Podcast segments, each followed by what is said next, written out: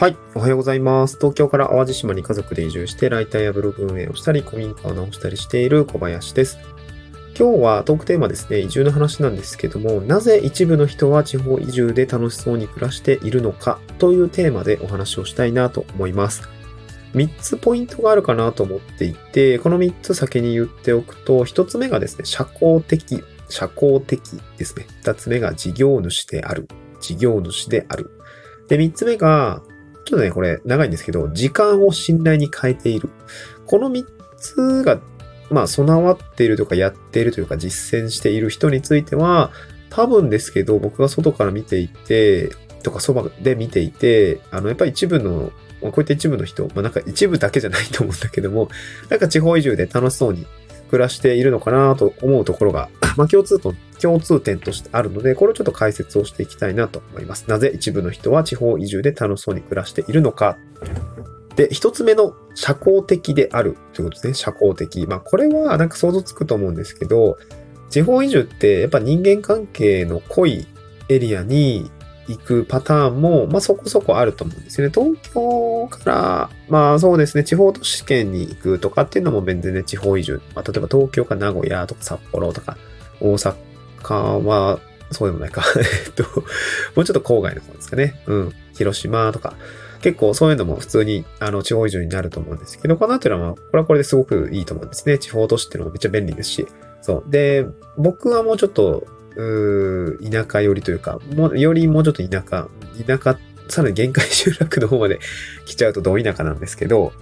まあ、その場合は結構この社交性、社交的であることっていうのは、やっぱり結構重要になってくるかなと思います。やっぱり人って、人と人ですね。まあ、人のね、あの、言葉の、ま、漢字の由来も、やっぱりその、二人いて、まあ、持た、持ちつ持たれつみたいな、その漢字の作りになってるじゃないですか。で、人って、あの、一人じゃ生きて、生きていけない社会的、社会的な動物であると思うんですよね。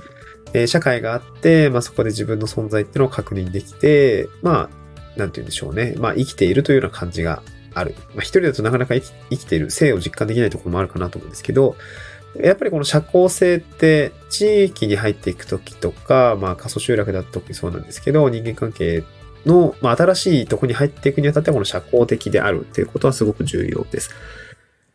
まあ、そうですね。僕らの経験の中では、なんかこう、学校でクラスが変わったりとか、転校したりとか、新しい職場に配属をされたり、大学に入学したりとかって、まあいろいろあると思うんですね。新しいコミュニティに入る場というのは。まあなんかそういった場に、まあ一定数いると思うんですね。なんかすごく明るくて、あの、話か、気さくに話しかけてくれる人とか いると思うんですけど、やっぱりそういう人って、なんか嬉しいですよね。そういう人に声をかけられたりするとすごく嬉しいですし、あの、なんかそういう、なんか自分がうん、ちょっと困ってる時に話しかけた時に、こう、社交的に振る舞ってくれる人ってすごく明るくて、あの、いいですよね。もう本当にいい、いい人って感じですね。で、やっぱりそういうのって地域の人も同様に感じていて、えー中からあ、外から来た人が、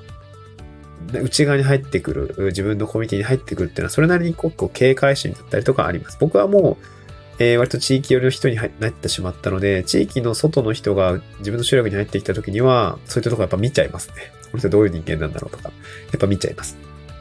で、やっぱりこう、社交的だったりとか、いい感じの人だと、やっぱりその後集落のおっちゃんとか、えー友達とかと一緒に、あの人、あの人すごいいい感じだったよね、みたいな話ってやっぱするんで、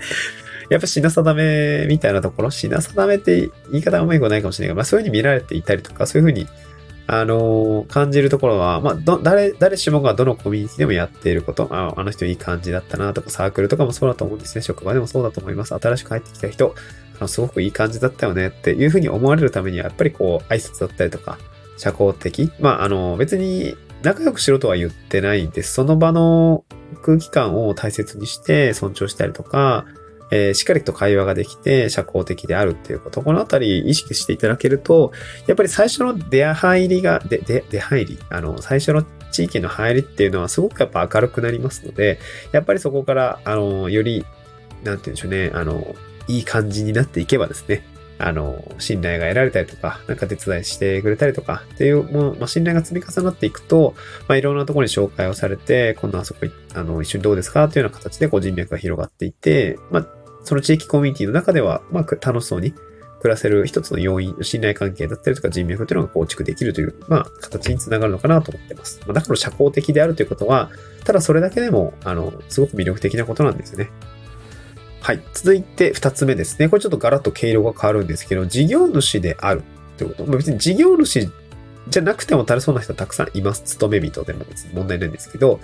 あの、僕個人的には、なんかね、まあ、淡路島も事業主の人が周りすごく多いんですけど、これはやっぱり、やっぱ自分の事業を持っていたりとか、えー、裁量のある働き方をしている人は、めちゃくちゃ楽しそうですね。やっぱり自分、まあ、個人事業、ビジネス自体がそれなりに楽しいもので、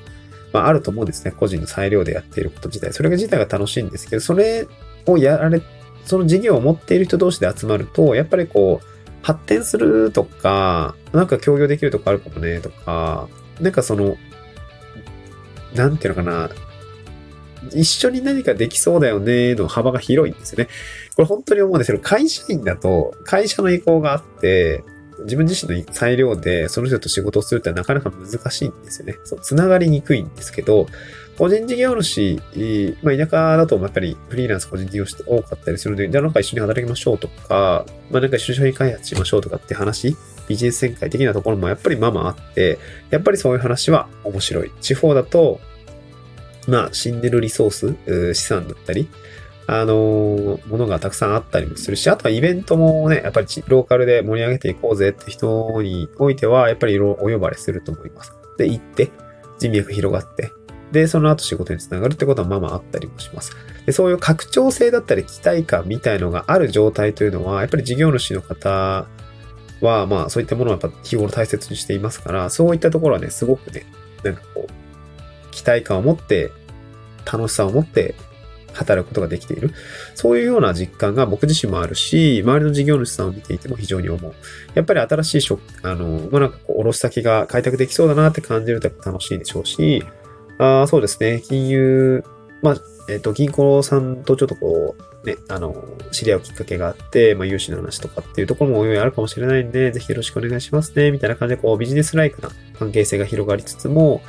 えー、実はやっぱりプライベートで、まあ、自治体の市役所の人のとこもそうなんですけど、まあ、なんかこういう感じいいですよね、みたいな、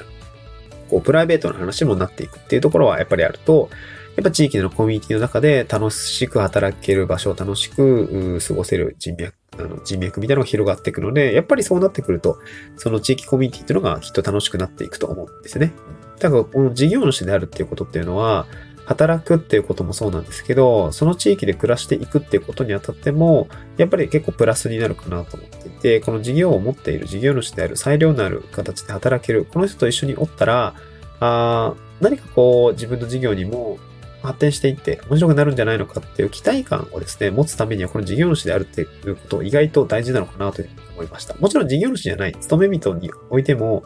えー、もう、めちゃくちゃ面白い人たくさんいます。公務員、スーパー公務員とかそうですよね。そう。僕の知り合いのに、あの、新潟に住んでる、あの、もう、協力隊経て、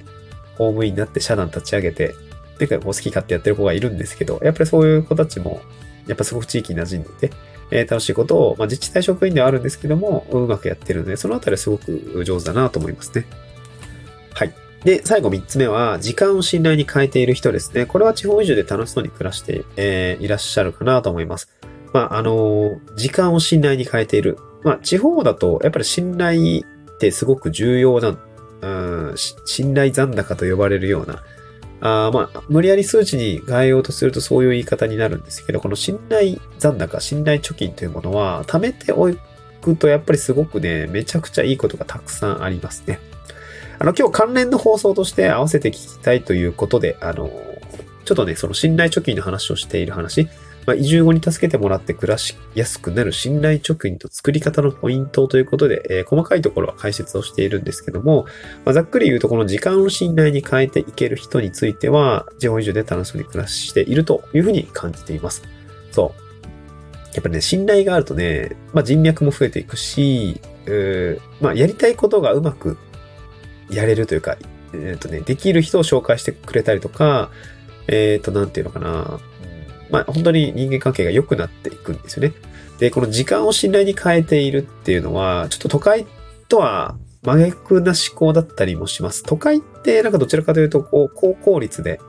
うん動かないと、まあなんかね、この人時間を奪ってしまう、うなんか奪われるなとかね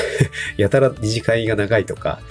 こいつ飲み会行くと楽しいけど、カラオケ行かないといけないんだよな、とかちょっとしんどいなとか思ったりすることあるとか、なんかそういうの、な、あの、田舎もなくはないですけど、あの、田舎暮らしとかだとやっぱり時間の共有、うん、相手とそこにいるっていうことが結構重要だったりとかするんですよね。で、これやっぱ僕も最初、この無駄の時間何なんだろうなとかって感じる時間もあったんですけど、これね、でも、ただそこにいるっていう時間がね、信頼貯金の信頼残高にこうどんどんどんどん変わっていくんだと思うと、別になんかね、苦じゃなくなるんですよね。そう、この人と一緒にこの時間を過ごしたそれはね、あの、残るんですね。関係性の中で。ってなっていくと、やっぱり、まあ、と、あの、地域コミュニティに入ってきた新参者がなぜ信頼されないのかっていうと、やっぱり、あの、一緒に共有した時間が短いからなんですよね。そう。別に何も、なんかこう、特別に貢献、なんかわかんない事業だったりとか、企業誘致とか、なんかすごいめちゃくちゃなんかでかいことが、でもでかいことがあったとして、でかいことを成し遂げた人がだからといって、多分信用されないと思うんだよね。やっぱりそこは、ある程度、時間の、あの、一緒に何かをした時間とか、一緒に過ごした時間というものが、やっぱり結構重要で、そこの信頼残高っていうのをですね、この時間をうまく投下をして信頼に変えていける人というのは、